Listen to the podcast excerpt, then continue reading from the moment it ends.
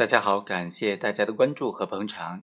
在前面的节目当中，我和大家从理论上来分析了一下这种索财型的绑架罪和索债型的非法拘禁罪之间在理论上的区分。今天呢，给大家介绍一个实际的案例，通过这个案例和大家简单的来继续深入的探讨一下索债型的非法拘禁和索财型的绑架罪这种区分呢，在司法实践当中是怎么运用的。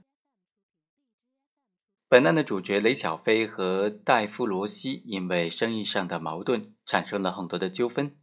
雷小飞就找到了吴立群，吴立群呢又纠集了尹春良等等人，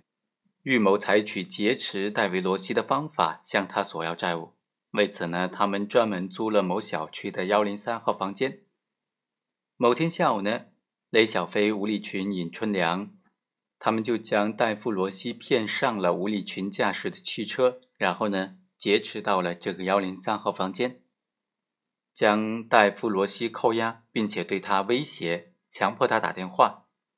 让他的公司经理取出戴维罗西在办公室抽屉里的四千块钱以及护照等等财物，都交给了吴立群等人。之后呢，又逼迫这个戴夫罗西打电话给他的亲属。索要二十五万美元，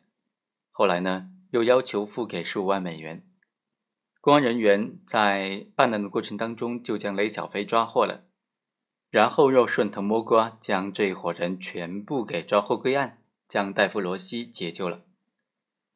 那这个案件该怎么定性呢？是定性为绑架罪，还是非法拘禁罪呢？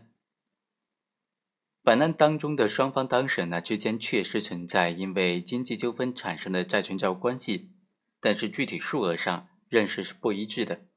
而且被告人索要的财物超出了自己估算的这个债务的数额，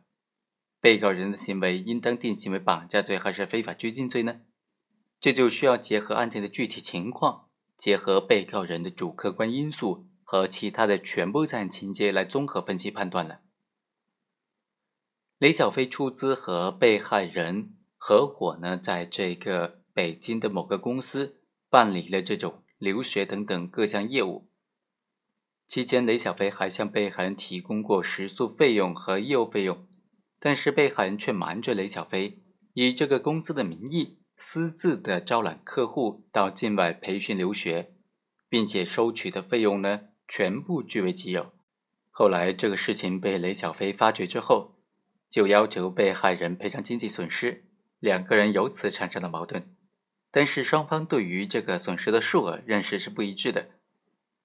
被害人认为雷小飞向他支付的各种费用人民币是二点八万元，雷小飞的损失也在此。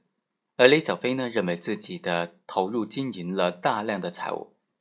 被害人的行为给公司对于留学项目的投资运营造成了非常大的实际损失。总共损失至少是七十万元。雷小飞为了把钱追回来，弥补自己的损失，所以才找了另外两名被告人将被害人扣押拘禁。另外两名被告人吴立群、尹春良的供述也证明，他们是为了帮助雷小飞索要欠款而实施犯罪。从这些情节上可以看出，三个被告人是在索要债务的主观认识之下，实施了扣押拘禁被害人的行为。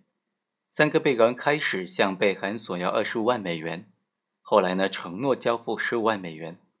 当时十五万美元折合人民币大概是一百二十万元。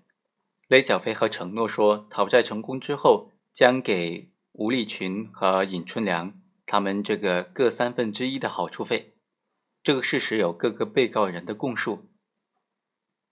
被告人索要的数额呢，虽然高于被告人主观上估算的债务的数额七十万元，